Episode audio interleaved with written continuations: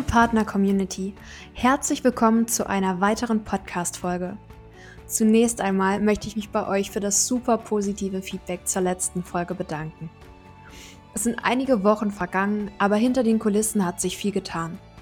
Wir haben spannende Themen für die nächsten Folgen erarbeitet, dafür gesorgt, dass unser Podcast jetzt neben Soundcloud auch auf Spotify und iTunes zu finden ist, um es für euch so angenehm wie möglich zu machen. Warum spreche ich von wir? Johanna, die ihr aus der letzten Folge kennt, ist ab sofort mit an Bord. Ihr dürft also darauf gespannt sein, sie in den nächsten Folgen als Interviewpartnerin unserer Experten wiederzuhören.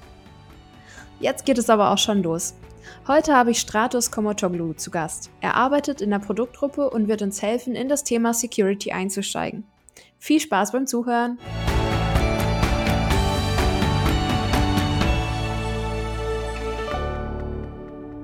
Hallo Stratos, schön, dass du da bist. Danke, dass du dir heute die Zeit nimmst.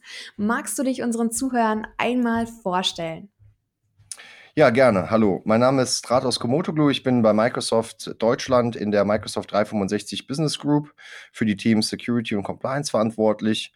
Das heißt, wir sind in der Business Group so die Schnittstelle zwischen Produktgruppe in Redmond und den äh, lokalen Teams aus Vertrieb, Partnergesellschaft, Marketing hier in den jeweiligen Subs. Mhm. Wie bist du denn zum Thema Security gekommen? Ja, also ein bisschen ähm, zufällig, würde ich sagen. Ich bin vor circa acht Jahren äh, quer in der IT-Branche eingestiegen und habe mich damals bei ähm, einem, meinem alten Arbeitgeber, der auch ein Microsoft-Partner ist und ein Mobility- und Security-Spezialist, äh, vor allem mit der Einführung von iOS und Android-Devices im Unternehmenskontext äh, beschäftigt. Das heißt, damals halt viel in Projekten involviert gewesen, wo Unternehmen eben nach BlackBerry-Ablösen geschaut haben, äh, geschaut haben, wie sie iOS-Devices oder Android-Geräte produktiv im Unternehmen einsetzen können, wie sie bestehende SAP-Applikationen beispielsweise auf einem iOS-Gerät mobilisieren können.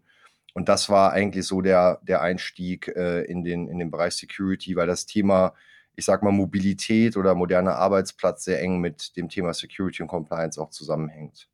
Mhm. Warum ist Security denn so ein wichtiges Thema und warum ist es gleichzeitig eine solche Herausforderung für viele Unternehmen? Ja, das ist ein guter Punkt. Ähm, wir bei Microsoft, wir haben ja die Security und Compliance-Lösungen, die wir unter ja, Enterprise Mobility und Security, kurz EMS, zusammenfassen, innerhalb des Microsoft 365 Portfolios angesiedelt. Wenn wir mal kurz ähm, das Ganze uns anschauen, Microsoft 365 ist ja vor allem unsere Produktivitätslösung oder die Produktivitätslösungen rund um Office 365, Teams und so weiter. Ähm, die zweite wichtige Säule äh, innerhalb von Microsoft 365 ist eben alles rund um Windows 10. Und die dritte tragende Säule ist EMS, also alles rund um Security und Compliance. Und wenn man sich den modernen Arbeitsplatz anschaut, also was bedeutet moderner Arbeitsplatz ähm, aus Sicht der End-User beispielsweise, ähm, ich habe ein Gerät, das auf Windows 10 basierend ist oder auch auf, auf macOS oder auf iOS und kann damit eigentlich von, von jedem Ort auf der Welt auf äh, alle möglichen Daten zugreifen, egal ob die Daten in der Cloud liegen oder ob die Daten in dem eigenen Rechenzentrum liegen. Ähm, und dadurch ist halt eben auch der, der Sicherheitsanspruch oder beziehungsweise die Sicherheitsanforderungen an Unternehmen einfach haben sich dadurch geändert.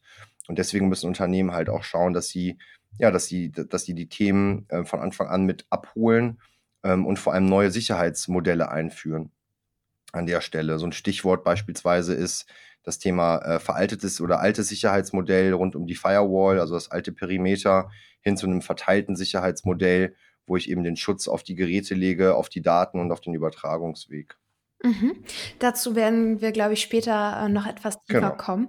Aber wenn wir äh, uns jetzt vorstellen, dass einige unserer Zuhörer mit Security vielleicht noch nicht so häufig in Berührung gekommen sind, zumindest im beruflichen Sinne nicht, wie würdest du Security definieren und wo liegt der Unterschied zu Compliance?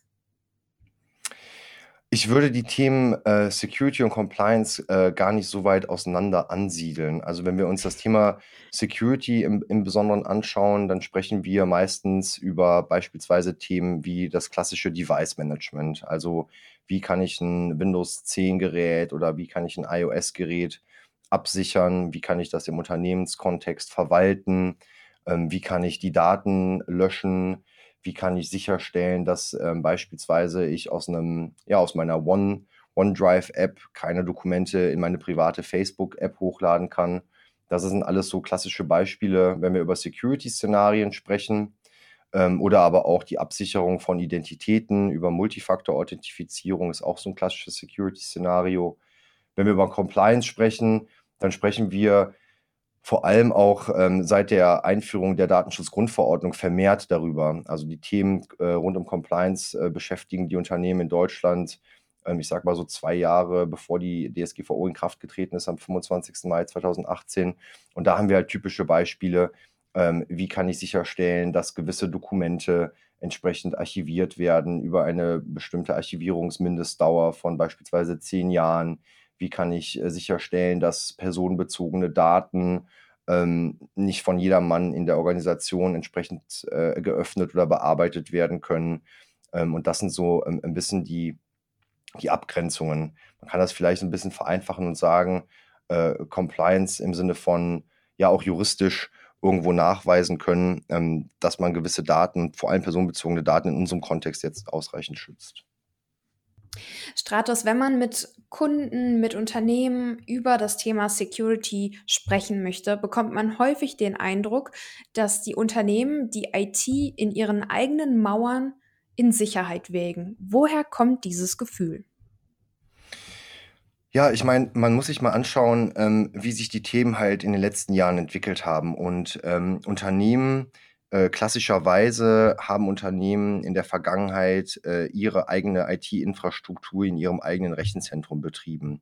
Das heißt, der Mitarbeiter ist klassischerweise morgens ins Büro gekommen, hat sich an seinem stationären Computer äh, mit seiner Identität an seinem Gerät angemeldet und hatte dann eben von dort aus Zugriff auf Applikationen, die in der eigenen IT-Infrastruktur gehostet werden und konnte dann darin entsprechend arbeiten und hat dann abends das Büro verlassen, ähm, ist nach Hause gegangen und hatte eben keinerlei Daten bei sich, weil er halt eben auch keine modernen Geräte mit dabei hatte. Ja, mal ganz einfach beschrieben. Das heißt, Unternehmen haben halt ja, die eigene Infrastruktur betrieben. Systeme waren eben alle on-premise. Ähm, Mitarbeiter waren wenig mobil und konnten ähm, in, in, den meisten Fällen halt eben nur vom Büro aus ihr, ihre, ihren Tätigkeiten nachgehen. Das heißt, in dieser alten Welt sprechen wir von einem, ja, von einem, von einem Perimeterschutz. Das heißt, äh, eine Firewall, die rund um das Rechenzentrum gesetzt worden ist, ähm, verschiedene Sicherheitsmechanismen innerhalb des Netzwerks, ja, auch was das Thema System Imaging angeht, beispielsweise auf den Computern. Ähm, und so hat halt der Mitarbeiter ja damals gearbeitet. Wenn wir heute über einen modernen Arbeitsplatz sprechen, dann bringt es uns ja nicht mehr so viel, wenn wir ähm, nur darauf achten, als Unternehmen die Daten äh, hinter der Firewall zu schützen, weil ähm, wir haben im Moment zwei ganz krasse Trends. Ja, der eine Trend in den letzten Jahren, der ist auch nicht, nicht mehr neu. Ich würde mal sagen, der ist auch schon mindestens 20 Jahre alt, wenn wir uns mal so die, die BlackBerry-Evolution angucken, Anfang der 2000er, mhm. ist halt eben, dass wir moderne Arbeitsgeräte haben. Ja, das heißt, wir haben Geräte, mit denen wir ähm, aus der Ferne auf Daten zugreifen können. Und zum anderen wandern halt immer mehr Daten und auch Applikationen in die Cloud. Und da ist halt eben dieser, dieser alte Schutz, ja, oder dieser, diese alten Schutzmechanismen, die die Unternehmen aus ihrer alten On-Premise-Welt kennen, sind da halt nicht mehr valide. Und ähm, deswegen müssen Unternehmen, wenn sie halt den, vor allem mit dem modernen Arbeitsplatz umsetzen wollen und eben ihre Mitarbeiter ja, mobilisieren wollen, äh, damit natürlich auch Produktivitätssteigerungen einhergehen, müssen sie halt eben auch gucken, dass sie neue Sicherheitsmodelle einführen. Weil dieser alte, dieses alte Sicherheitsmodell, ich baue mir eine Firewall und habe alles in meiner Burg und habe alles in meinem Keller und kann das permanent dort kontrollieren, zählt halt nicht mehr, sondern ich muss halt schauen, klar, weiterhin, wie kann ich meine, meine Infrastruktur on-premise absichern, aber wie kann ich darüber hinaus Daten auf dem Übertragungsweg absichern, wenn sie beispielsweise auch von der On-premise-Infrastruktur auf mobile Geräte gehen oder aber auch, wie sichere ich Daten in der Cloud ab, beziehungsweise wie sichere ich den Zugriff auf die Cloud ab und wie sichere ich moderne mobile Endgeräte ab. Das sind halt die, die neuen Herausforderungen. Mhm. Wenn man sich so ein bisschen mit äh, Microsoft und Security beschäftigt, dann äh, trifft man irgendwann auf den Slogan Enable Zero Trust. Was bedeutet das? Ähm, was, was soll man darunter verstehen? Genau, Zero Trust ist im, ist im Moment so, so ein Buzzword äh, am Markt, ähm, was im Endeffekt einfach beschreibt, dass ich äh, äh, ein Modell einführen muss, wo ich von einer, ja, von, von einer Zero Trust World sozusagen ausgehe. Ich gebe einfach mal ein klassisches Beispiel dafür. Ähm, ich habe einen, einen, Mitarbeiter und äh, der hat seinen Usernamen und sein Passwort und kann sich damit auf eine Applikation äh, entsprechend oder an eine Applikation anmelden. Das kann beispielsweise ein SharePoint sein. Jetzt kommt dieser Mitarbeiter und ähm, sitzt zu Hause und ähm, das einfachste oder das, das nächstgelegenste Gerät, was ihm zur Verfügung steht, ist das iPad seiner Frau. Jetzt möchte er sich mit dem iPad seiner Frau eben auf einer, auf einer SharePoint-Ressource äh, anmelden. Und normalerweise würde er mit seinem Usernamen und seinem Passwort ähm, dort entsprechend reinkommen. Ja? Das heißt, das würde ausreichen, damit er sich äh, erfolgreich authentifiziert gegen, gegen die entsprechende Ressource. In der Zero-Trust-Welt müssen wir davon ausgehen, dass gegebenenfalls eine Identität äh, auch gehackt worden ist. Ja, das heißt, wir können uns nicht mehr rein auf die Identität, also sprich auf Benutzernamen und Passwort verlassen, sondern wir müssen halt eben sagen, äh, wir, wir trusten nicht der Identität alleine, sondern wir fragen auch noch andere Stati ab. Zum Beispiel kennen wir das Gerät, mit dem der Mitarbeiter sich gegen diese SharePoint-Ressource anmelden, authentifizieren möchte. Und da kann man als Unternehmen sagen, ich möchte, dass Geräte, die sich gegen meine IT-Infrastruktur oder gegen Business-Applikationen authentifizieren, dass die in jedem Fall gemanagt sind, dass da gewisse Richtlinien verteilt sind, dass da eine Verschlüsselung vorliegt und so weiter. Ähm, und das geht dann auch so weit, dass man sagen kann, okay, ich habe jetzt eben eine Zwei-Faktor-Authentifizierung sozusagen. Ja, also ich habe einmal Usernamen und Passwort, habe eben das Device-Management, aber kann auch sagen, hm, Zero Trust, ich frage nochmal den, den, Start, den Standort ab. Ja, von wo meldet sich der Mitarbeiter gerade ein? Um einfach, ja, Zero Trust enablen heißt im Endeffekt, ich vertraue keiner einzelnen keinem einzelnen Perimeter, sondern frage verschiedene Stati und verschiedene Faktoren ab, ähm, bevor ich äh, eine ne Identität beispielsweise vertraue und dieser Zugriff gewähre auf, auf eine Ressource. Ähm, man kann halt auch einfach von einem verteilten Sicherheitsmodell sprechen. Das heißt, man verteilt halt eben die Sicherheit oder die, die Sicherheitsabfragen auf mehrere verschiedene ähm, ja, verschiedene Perimeter. Ja, das kann die Identität sein, es kann Standort sein, es kann Gerät sein und so weiter und so fort. Es kann auch die App sein, also ist es die richtige App ähm, oder der richtige Browser, mit dem der Mitarbeiter sich authentifizieren will. Man erweitert im Endeffekt ähm, die Abfrage von verschiedenen ähm, ja, Faktoren an der Stelle. Mhm. Dankeschön. Stratos, du hast gerade von einem verteilten Sicherheitsmodell gesprochen. Was sind denn da so die typischen Säulen dieses Sicherheitsmodells? Ja, ähm, genau. Verteiltes Sicherheitsmodell in dieser Zero Trust World. Da haben wir als, als Microsoft, wenn wir uns mal das Portfolio angucken, eigentlich so vier Säulen definiert, auf die es heutzutage ankommt. Ja, die erste Säule ist das Thema ähm, Identitäts- und Zugriffsverwaltung. Ähm, ich gehe die einmal kurz durch und dann können wir da im Detail gerne nochmal drauf eingehen. Ähm, die zweite Säule ist Informationsschutz. Die dritte Säule ist das Thema Schutz vor Bedrohungen und die vierte Säule, die wir definieren, äh, ist das Thema Security oder Sicherheitsmanagement. Wenn wir uns die Säulen mal so ein bisschen näher anschauen ähm, und ein bisschen mit Use Cases untermauern, ähm, fangen wir mal mit, mit Identitäts- und Zugriffsverwaltung an. Hier geht es tatsächlich darum, heutzutage muss man einfach davon ausgehen, ähm, dass Identitäten äh, nicht mehr sicher sind, beziehungsweise dass das Usernamen und Passwort nicht mehr sicher ist. Und wenn wir uns mal anschauen, das kennen wir auch aus dem Privatleben, ähm, ich glaube, keiner kann sich davon freisprechen, dass er nicht den gleichen Usernamen und das gleiche Passwort für mehrere verschiedene Dienste nutzt. Einfach weil es immer mehr Dienste werden, die wir nutzen, sowohl beruflich als auch privat und dadurch immer mehr Passwörter, die wir uns merken müssen. Das heißt, die Zeiten des Passwortes sind eigentlich vorbei und wir müssen davon ausgehen, ähm, dass die Identitäten von Mitarbeitern zu irgendeinem Zeitpunkt mal gehackt worden sind und dass Passwörter vielleicht auf irgendeiner Liste im, im Dark Web vorliegen. Das heißt, wenn man über Genau, gibt es dazu Möglichkeiten für User zu überprüfen, ob ihre Identitäten gehackt wurden? Ja, also klar, es gibt für, für Endbenutzer äh, die Möglichkeit, äh, über zum Beispiel haveigotpound.com zu schauen, ob mal ein Username und Passwort eine Kombination ähm, auf einer Liste war. Das ist halt so das, das Mhm, klassische. die Links füge ich in die Show Notes ein. Ja, genau, sehr gern. Da kann man halt nachschauen. Und ähm, wenn wir über Identitäts- und Zugriffsverwaltung sprechen, wie gesagt, dann geht es darum, dass man davon ausgehen muss, dass Username und Passwort nicht mehr der ausreichende Schutz sind. Das heißt, was kann ich zusätzlich noch für Maßnahmen einführen als Unternehmen, ähm, um einen User tatsächlich zu authentifizieren? Und da ist zum Beispiel ein Stichwort Multifaktor-Authentifizierung. Das heißt, ich habe einen Dienst, ähm, und äh, möchte mich an diesem Dienst von meinem Gerät anmelden und zusätzlich zu meinem Username und Passwort bekomme ich beispielsweise einen Telefonanruf und muss da noch eine, eine sechs- oder neunstellige äh, PIN eingeben. Ein anderes Beispiel dafür kann auch sein, dass ich vielleicht einen RSA-Token habe, ähm, auch sehr weit verbreitet, immer noch in Deutschland, auf dem dann eine PIN generiert wird, die ich dann zusätzlich ähm, eingeben muss.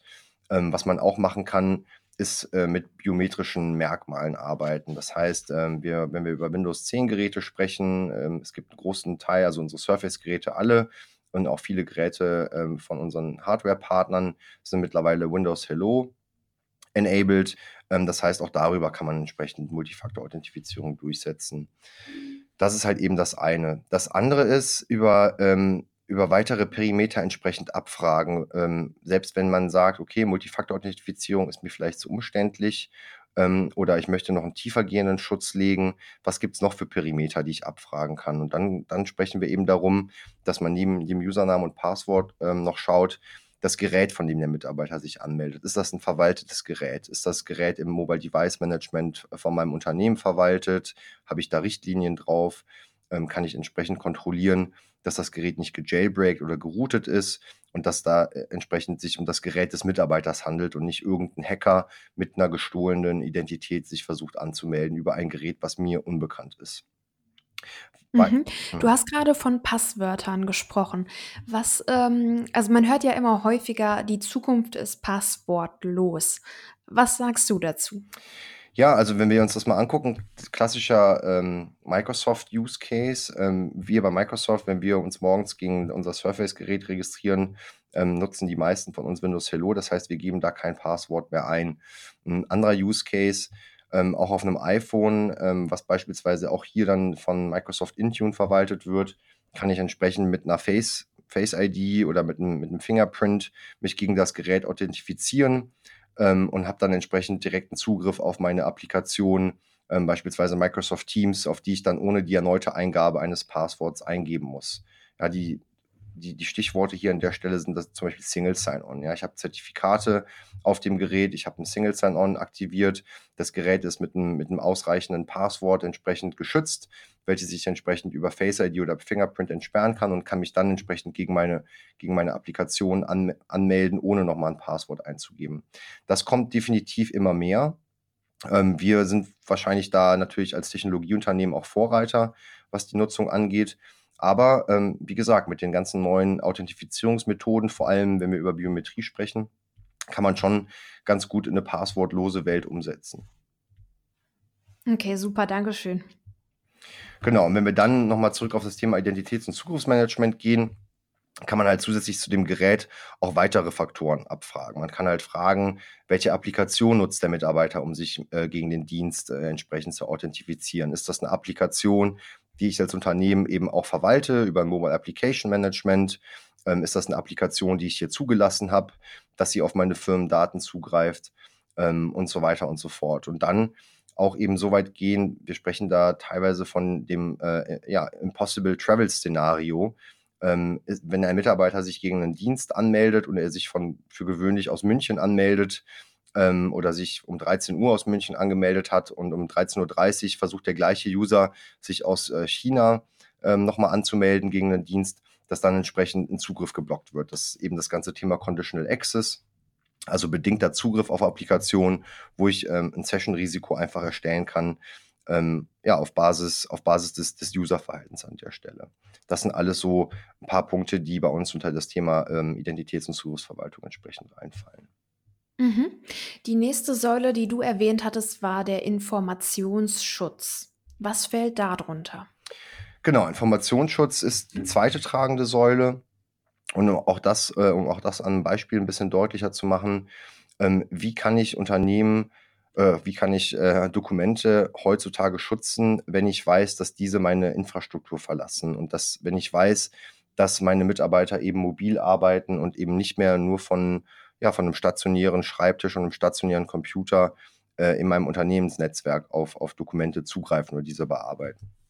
Das heißt, wir können Dokumente verschlüsseln und können entsprechend ähm, ja, mit, mit, mit Labeling-Methoden Zugriffe äh, bestimmen. Als Beispiel, ich bin Mitarbeiter in der HR-Abteilung ich habe ein Dokument erstellt mit vertraulichen oder sensiblen Informationen. Das können zum Beispiel Sozialversicherungsnummern sein. Ähm, und dieses Dokument kann ich beispielsweise mit meinen Kollegen in der HR-Abteilung teilen.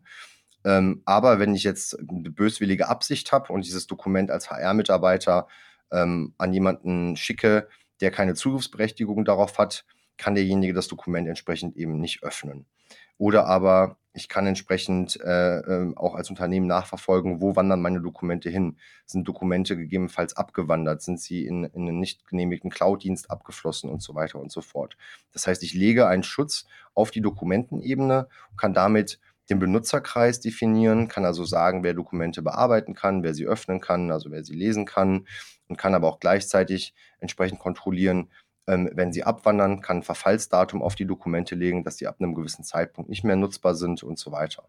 Das heißt wirklich den Schutz auf die Dateiebene legen ähm, und, die, und, und der Schutz bleibt auch bestehen, wenn das Dokument meine Infrastruktur entsprechend verlässt. Welche Herausforderungen siehst du denn im Zusammenhang mit dem Informationsschutz? Gibt es da irgendwas, wo du sagst, ähm, daran müssen Unternehmen ähm, noch arbeiten? Ja, also ich habe eben das Beispiel erwähnt, ähm, in der HR-Abteilung ähm, wird natürlich viel mit, mit personenbezogenen Daten gearbeitet. Ähm, und wenn wir über Herausforderungen sprechen, glaube ich, ist eine der Herausforderungen, wie werden Dokumente klassifiziert. Wir bieten in den Microsoft-Lösungen entsprechend ähm, zwei verschiedene Lösungswege an. Das heißt, der eine Lösungsweg ist, ich äh, kann den Mitarbeitern die Möglichkeit geben, Dokumente sozusagen freiwillig zu klassifizieren. Das heißt, wenn ich ein Dokument erstelle oder ein Dokument bearbeite und dort irgendwelche sensiblen Daten einfüge, kann ich selber als Mitarbeiter sagen, das Dokument ist confidential oder highly confidential ähm, und kann ihm ein gewisses Label geben. Und dieses Label zieht dann nachher auch entsprechend Berechtigungen ähm, mit sich. Das ist der eine Weg, wo ich sagen würde, hm, je nach Unternehmensgröße macht es vielleicht mehr Sinn, das Ganze zu automatisieren. Und das ist dann eben Lösungsweg Nummer zwei, zu sagen, wir arbeiten ähm, eben mit automatisierten Prozessen. Das heißt, wenn ein Dokument erstellt wird mit sensiblen, mit sensiblen ähm, Mustern, werden diese automatisiert erkannt und äh, die Dokumente werden automatisiert auch klassifiziert und entsprechend verschlüsselt, sodass der Mitarbeiter sich eigentlich nicht mehr um, die, ja, um den Sicherheitsaspekt Aspekt kümmern muss, sondern das Ganze automatisiert passiert. Und das sind auch ja, das sind auch äh, Features, wo, wo wir ganz stark über künstliche Intelligenz sprechen, Machine Learning, weil einfach die Systeme automatisiert erkennen, was, um was für eine Art von Daten handelt es sich und dann entsprechend Maßnahmen ergreifen. Und ähm, ja, das ist, das ist auf jeden Fall eine Herausforderung, da den richtigen Weg zu finden. Und auf der anderen Seite ähm, haben wir natürlich viele Kunden, die in den, ja, in den vergangenen Jahren, Jahrzehnten Dokumente erstellt haben und bei sich on-premise gespeichert haben und dann jetzt den Weg in Richtung Office 365 gehen, Dokumente in der Cloud erstellen, aber natürlich die Dokumente, die in der Vergangenheit erstellt worden sind, entsprechend auch klassifiziert werden müssen aufgrund von gewissen Richtlinien, Gesetzesgebungen wie der Datenschutzgrundverordnung und so weiter. Mhm. Ähm, da möchte die Rumpelkammer also aufgeräumt werden. Genau, sozusagen. Ja, die Rumpelkammer muss aufgeräumt werden. Aber auch da gibt es Lösungen, dass man halt eben automatisiert zurückgehen kann, sage ich mal, in die Rumpelkammer und da nochmal eine nachträgliche Klassifizierung und äh, Verschlüsselung der Dokumente äh, forcieren kann. Wir haben jetzt also über die Identitäts- und Zugriffsverwaltung gesprochen und über den Informationsschutz. Die nächste Säule war Schutz vor Bedrohungen. Was fällt da drunter? Genau, Schutz vor Bedrohungen. Ähm, das ist die dritte Säule, Threat Protection. Und ähm, da gibt es auch ein paar äh, ja, ganz einfache Beispiele. Ähm, am Anfang, ich weiß nicht, ob wir es erwähnt haben, aber ich glaube schon, wir haben kurz darüber gesprochen. Ähm, es gibt verschiedene Zahlen, ähm, aber die meisten Analysten und auch Studien sagen, dass so zwischen 80 und 90 Prozent der erfolgreichen ja, Informationsdiebstähle auf gestohlene Identitäten zurückgehen. Das heißt, wow, wenn. Wow, das ist eine Menge. Ja, genau, es ist eine super hohe Zahl. Ähm, und das zeigt gleichzeitig, dass auch die Identitäten der Benutzer das Angriffsziel Nummer eins der Hacker sind. Weil wenn sie einmal die Identität erfolgreich gestohlen haben, können sie sich damit entsprechend an Systeme anmelden und auf Informationen zugreifen. Und wenn wir über den Bedrohungsschutz sprechen, vor allem im Hinblick auf Office 365, ähm, müssen wir halt hier schauen, wie kann man den Benutzer davor bewahren, dass seine Identität gestohlen wird. Und ähm, ja, womit wir uns halt alle oder wir sehen uns ja auch alle täglich quasi verschiedenen äh, Phishing-Attacken ausgesetzt. Ja, wir bekommen irgendwelche E-Mails vermeintlich von irgendwelchen Online-Shops oder auch von unserem Arbeitgeber vermeintlich, ähm, wo wir dann entsprechend auf einen Link klicken sollen, um dort unseren Username und unser Passwort entsprechend einzugeben. Und wenn wir über Threat Protection oder Bedrohungsschutz sprechen, haben wir hier innerhalb von Office 365 Mechanismen, die, wenn so eine E-Mail eine Infrastruktur trifft, also eine, so eine E-Mail geht ein, beispielsweise an dein Postfach, ähm, dass in Office 365 ähm, erkannt wird, hm, hier liegt ein anomales Verhalten vor, beziehungsweise ist das ein, ein, Link, den ich, den ich auffällig finde. Das heißt, was dann passiert in der Infrastruktur ist, ähm, es, es wird in so einer sogenannten Blackbox, wird dieser Link im Endeffekt gekapselt. Das System klickt auf den Link, schaut, wo der Link hinführt und erkennt, aha, das ist ein Phishing-Versuch. Ja, das heißt, bevor diese Mail überhaupt in die Inbox des Users gelangt, wird sie gekapselt, wird geprüft, äh, was ist das für ein Link und so weiter und so fort, ähm, sodass so eine E-Mail gar nicht erst den Benutzer erreicht. Das gleiche gilt auch für E-Mails ähm, mit beispielsweise Rechnungen äh, von irgendwelchen Online-Shops oder irgendwelche Dokumente, äh, die als Anhang in einer Phishing-Mail drin sind, ähm, wo dann natürlich der Absender erreichen möchte, dass der User entsprechend draufklickt und im Hintergrund ähm, wird entsprechend eine Malware installiert. Auch das wird entsprechend innerhalb der Office 365 äh, ja, Advanced Threat Protection Infrastruktur geprüft und kann verhindert werden. Wenn mal so eine E-Mail durchgehen sollte, ja, ähm, und, und trotzdem in der Inbox oder im Spam-Folder ähm, des Mitarbeiters landen sollte, dann gibt es weitere Schutzmechanismen, beispielsweise auf dem Gerät selber über den Windows Defender, der dann entsprechend äh, erkennen würde, okay, hier ist ein Dokument ähm, und ich erkenne gewisse Anomalien und melde dann entsprechend an die, äh, die Security-Infrastruktur zurück. Ähm, der, der User ist hier gerade im Begriff, sich gegebenenfalls ein Dokument zu öffnen, ähm, bei dem ich mir noch nicht so sicher bin, ob es, ein, ob es Malware ist oder nicht. Aber in der Zwischenzeit, äh, liebe Security-Infrastruktur, bitte sperr mal den Zugang auf gewisse äh, kritische Infrastrukturen oder auf sensible Systeme. Das heißt, es gibt dort eben viele verschiedene Möglichkeiten, wirklich den User davor zu bewahren, entweder auf malicious Links zu klicken oder halt eben ähm, ja, ge gefährliche Dokumente mit Malware und mit Viren äh, entsprechend auszuführen. Mhm. Ja, super, danke. Die letzte Säule war das Sicherheitsmanagement. Was dürfen wir uns darunter vorstellen? Genau, Security Management. Wir haben das ja eben kurz angesprochen. Ähm, wenn wir über ein verteiltes Sicherheitsmodell sprechen, dann sprechen wir ja auch über immer mehr verschiedene Sicherheitsfunktionen. Ja, wenn es früher wirklich irgendwie, ich sage jetzt mal, vier, fünf verschiedene Sicherheitsfunktionen gab, die der Mitarbeiter äh, oder die das Unternehmen etablieren musste, also ein Firewall, ähm, ein System Imaging, Antivirusprogramm auf dem Rechner, ja, um so ein paar aufzuzählen, sind das heute in diesem verteilten Sicherheitsmodell deutlich mehr Sicherheitsfunktionen, die er braucht. Das heißt, er braucht zusätzlich noch ein Mobile Device Management System. Ähm, er braucht äh, einen Cloud äh, Access Security Broker, also ein CASB. Ähm, er braucht ein, eine ausgefeilte Identitäts- und Zugriffsverwaltung. Das heißt, er braucht immer mehr verschiedene äh, Sicherheitsfunktionen. Und das überfordert teilweise natürlich auch, Entschuldigung, überfordert natürlich teilweise auch die IT-Abteilung, beziehungsweise kann auch einfach zu einem sehr hohen Aufwand führen. Und ähm, innerhalb des Microsoft Security Managements, wenn wir uns das ganze Microsoft Security Portfolio anschauen, also unterhalb von Microsoft 365 und innerhalb von IMS, sprechen wir von insgesamt 14 verschiedenen Sicherheitslösungen. Ja, also 14 verschiedene einzelne Produkte. Mhm. Und über unser Security Management vereinen wir entsprechend die Verwaltung und die Administration aller dieser Produkte äh, unter einem Dach. Das heißt, die IT-Abteilung hat einen zentralen Zugangspunkt, äh, auf, der, auf den zugegriffen wird, worüber dann entsprechend die, die ganzen verschiedenen ja, Module und Tools verwaltet und administriert werden. Gleichzeitig bieten wir auch eine Intelligenz. Das heißt, wir haben den sogenannten Microsoft Secure Score.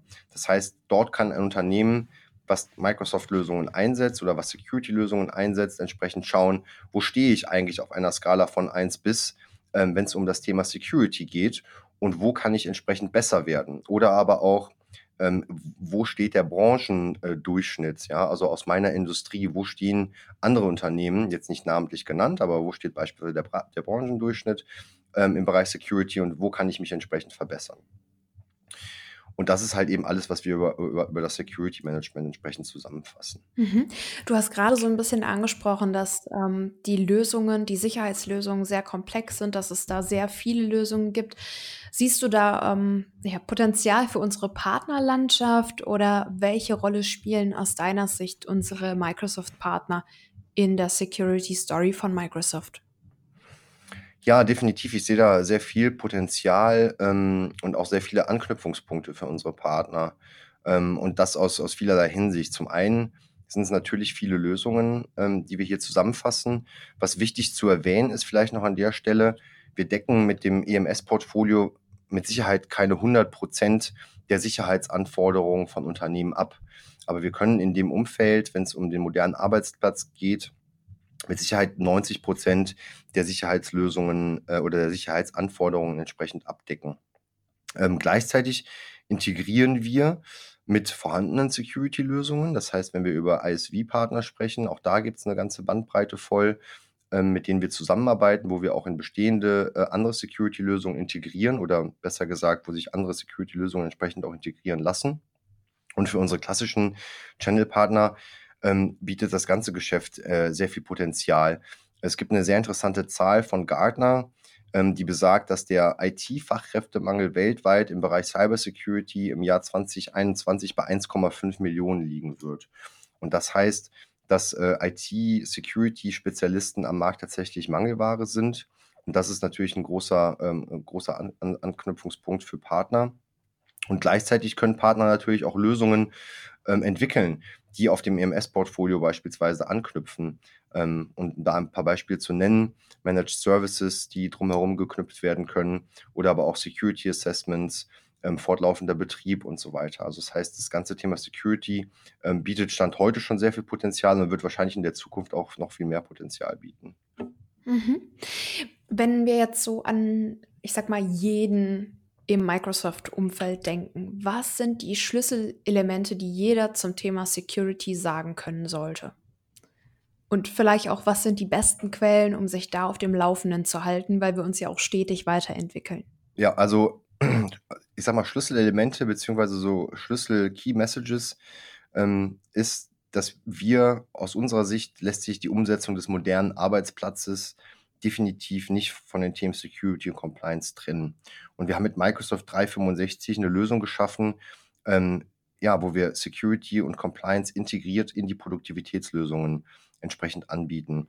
Und das ist aus, aus unserer Sicht auch unabdingbar in der heutigen Zeit. Zum einen natürlich, weil Administrationsaufwand ähm, sehr hoch ist, wenn man keine integrierten Lösungen nutzt und zum anderen auch die Usability leidet, wenn Lösungen nicht miteinander kommunizieren oder nicht so fest integriert sind, ähm, dass sie 100% klar miteinander kommunizieren. Das heißt, ähm, der User fühlt sich dann in seiner täglichen Arbeit unterbrochen, ähm, wenn er ja nicht integrierte Lösungen verwenden muss. Und aus was man sich als aus Microsoft-Sicht merken sollte, ist, dass wir halt eben wirklich hier die volle Integration haben ähm, und dass das vor allem auch für den, für den Benutzer ein, ein Benutzererlebnis äh, bietet, ähm, was, was so ja wahrscheinlich unvergleichbar ist auf dem Markt. Ansonsten bieten wir intern sehr viele Ressourcen an, ähm, sei es über, über unsere Learning-Plattform, sowohl für Partner natürlich, als auch für interne äh, Mitarbeiter und auch für Kunden, sich da über, über das Thema auf dem Laufenden zu halten. Wir machen regelmäßig Webcasts zu dem Thema äh, und auch Veranstaltungen in ganz Deutschland ähm, und haben auch äh, unter dem, äh, unter dem Shortlink aka.ms slash ähm, mehr als IT-Sicherheit auch entsprechende Landingpage geschaffen, wo wir immer aktuell fortlaufend äh, Informationen zur Verfügung stellen. Okay, super.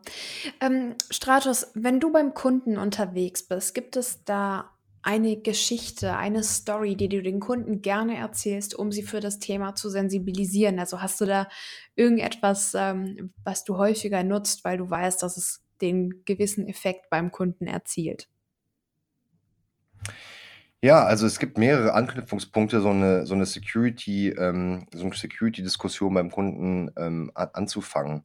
Ähm, was eine sehr beliebte Frage ist, ähm, ist, wie viele, wie viele, ja, wie viele Leute hier in dem Raum ähm, beispielsweise als Frage gestellt, nutzen mehr als ein Usernamen und ein Passwort für mehrere Dienste. Ähm, in der Regel, wenn man diese Frage stellt, ähm, selbst wenn man eine sehr security-zentrische äh, Audience hat im Raum, gehen meistens äh, mehrere Hände hoch. Ja, und ähm, wenn das der Fall ist und man selber, ich selber kann mich davon auch nicht ausnehmen, natürlich nicht für kritische Dienste wie Banking und so weiter, ähm, aber so für gewisse Dienste, die jetzt nicht so kritisch sind, ja, irgendwelche äh, äh Zeitungsabos, ähm, nutzt man, äh, nutzt jeder einfach mal das, den, den, gleichen Usernamen und das Passwort. Und da kann man entsprechend immer gut ansetzen und sagen, was sind eigentlich die Gefahren heutzutage? Und das hatten wir eben auch angesprochen. Äh, Nummer eins Gefahr ist Identitätsdiebstahl. Das heißt, wie können Unternehmen oder sichern Unternehmen heute schon ähm, ihre Identitäten ähm, besser ab als nur mit einem Passwort? Und das ist immer eigentlich ein, ein Punkt, wo man sehr leicht ins Gespräch kommen kann. Gleichzeitig sagen wir Unternehmen auch ganz klar, dass sobald du in Richtung Cloud gehst und sobald du in Richtung Modern Work gehst, im Sinne von moderne Arbeitsgeräte, musst du zusätzlich zu Username und Passwort noch einen zusätzlichen Security Layer einführen. Und das muss eine Multifaktor-Authentifizierung als Mindestmaß sein. Ja, und die meisten Unternehmen ähm, äh, lassen sich da immer schon äh, sehr gerne von anstecken, da tiefer ins Gespräch einzusteigen. Der zweite wirklich äh, ähm, ja, leichte Entry Point, um so, ein, um so ein Gespräch einfach äh, anzufangen, ist, wie schützen Unternehmen äh, ihre Mitarbeiter tatsächlich vor Spam-E-Mails ähm, und vor Hackerangriffen, die über diesen Weg kommen.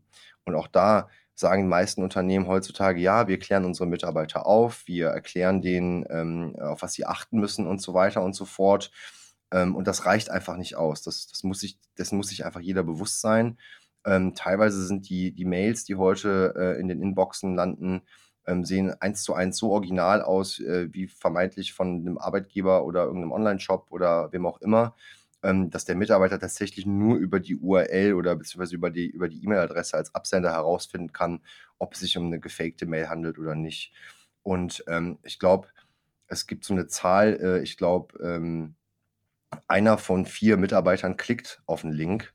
Ähm, das heißt jetzt nicht unbedingt, dass er auch seinen Usernamen Passwort beispielsweise eingeben würde, aber die Klickzahl ist alleine schon hoch. Ähm, und da müssen Unternehmen auf jeden Fall aufsetzen. Klar, das Thema Education und Weiterbildung der Mitarbeiter in dem Umfeld wird nicht ausbleiben, aber es muss trotzdem noch ein technischer, technischer Schutz ähm, mit reingegeben werden. Und ein dritter, ähm, ein drittes sehr schönes Szenario ist ähm, das Thema Unified Endpoint Management. Wenn wir uns mal ähm, angucken, wo der Markt heutzutage ist. Wir sprechen in den, ja, in, eigentlich in gar keinem Fall mehr beim Unternehmen ähm, von einer von einer homogenen äh, Windows-Umgebung. Ja, Unternehmen setzen Windows 10 Geräte ein, parallel dazu betreiben sie iOS-Geräte oder Android-Geräte oder auch macOS-Geräte. Und das heißt, diese Geräte müssen ja auch alle zentral verwaltet werden und bestenfalls mit dem gleichen Schutzmechanismen ausgestattet werden wie kann man das vereinfachen? Also wie kann man ein System einführen, über das man alle Geräte zentral administrieren kann, egal welches Betriebssystem, egal welcher Formfaktor. Ähm, und da haben wir halt auch schöne Beispiele, ne? das ist das Stichwort Unified Endpoint Management, wo man eben auch mit dem Kunden sehr leicht ins Gespräch kommen kann.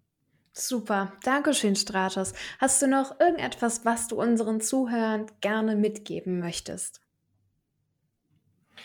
Ja, also was ich auf jeden Fall gerne noch mitgeben möchte, ist, dass das Thema IT-Security ähm, definitiv kein Thema ist, was uns jetzt nur temporär begleiten wird, sondern es ist etwas, was uns langfristig begleiten wird.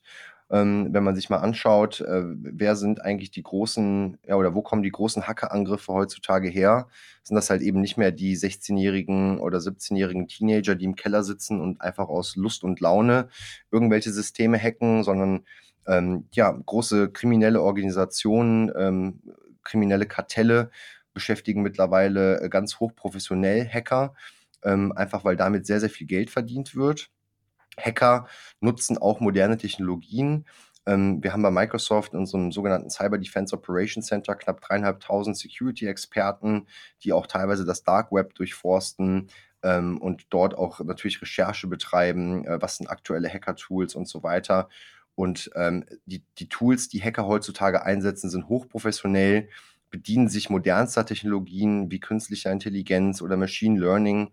Ähm, das heißt, Unternehmen müssen tatsächlich auch darauf gucken, dass sie, dass sie damit standhalten können. Das heißt, die Einführung von modernen Security-Lösungen und modernen Compliance-Lösungen ist kein Nice-to-have mehr, sondern ist halt definitiv ein Must-have, ähm, weil auch diese modernen Lösungen sich natürlich künstlicher Intelligenz und Machine Learning bedienen Und nur so kann man eigentlich äh, für die Zukunft entsprechend gewappnet sein. Okay, also schon heute für die Zukunft vorsorgen, sich mit dem Thema beschäftigen und ähm, ja. Genau, und auch definitiv das Thema höher aufhängen ähm, als nur in der IT-Abteilung. Ähm, McKinsey hat da mal eine interessante Zahl gebracht. Der durchschnittliche Datenverlust kostet Unternehmen 4 Millionen US-Dollar. Ähm, das heißt, das sind natürlich Kosten, äh, die enorm sind, je nach Unternehmensgröße.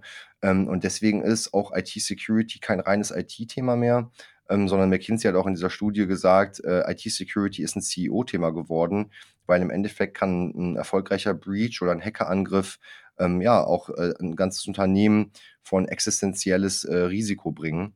Das heißt, das Thema ist wirklich äh, ein Thema, was ganz hoch aufgehangen werden muss in jeder Organisation. Super.